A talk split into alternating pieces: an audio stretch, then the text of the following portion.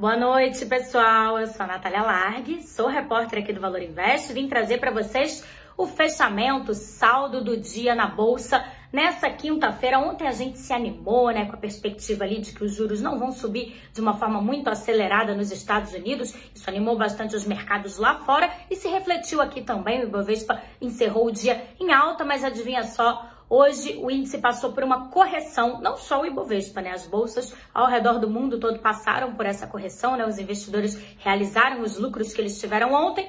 E aí, o principal índice da bolsa encerrou o dia em queda, uma queda bem significativa de 2,87%, está cotado aí a pouco mais de 105 mil pontos. E com isso, adivinha só, a gente está praticamente entregando todos os ganhos que a gente teve no ano. Para quem não se lembra, no primeiro trimestre o Ibovespa acumulava uma alta aí de aproximadamente 14%, né? Uma alta bem significativa.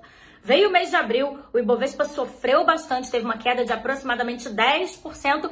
E agora, no acumulado do ano, o principal índice da bolsa tem uma alta de 0,46%, que é uma alta bem tímida, né?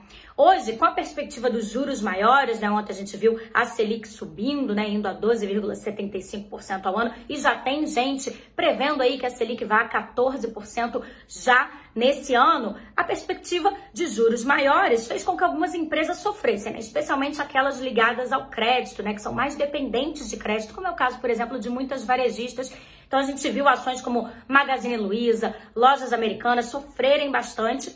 A mesma coisa aconteceu com aquelas empresas mais ligadas na tecnologia, né? Como a gente sabe, as empresas de tecnologia são mais alavancadas, né? Elas têm dívidas maiores, então se os juros ficam maiores aí no longo prazo, esses débitos delas vão ser maiores também. Então empresas como é o caso da TOTUS, por exemplo, sofreu bastante hoje, a gente também viu Banco Inter, a gente também viu a credenciadora Cielo sofrer bastante, enfim, foi uma queda praticamente generalizada no índice, né? Quem teve ali um bom desempenho hoje foram algumas fabricantes de commodities, especialmente exportadoras, né? A gente viu bons resultados aí da Clabin, da Suzano também, e a Gerdau, depois de reportar um resultado trimestral bem positivo, que foi bem recebido pelos analistas, subiu bastante, foi quem liderou os ganhos hoje, mas claro, não foi suficiente para conter todas as quedas que a gente teve, né?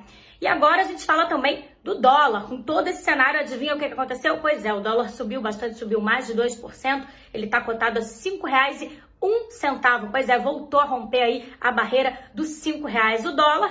E amanhã, claro, eu trago mais notícias para vocês do fechamento da semana, né? Vamos ver o que, que vai acontecer aí no fechamento da semana, se a gente vai ter uma alta do dólar, se a gente vai ter uma queda do dólar, como que vai ficar o Ibovespa. Enfim, eu espero vocês aqui e no Spotify também.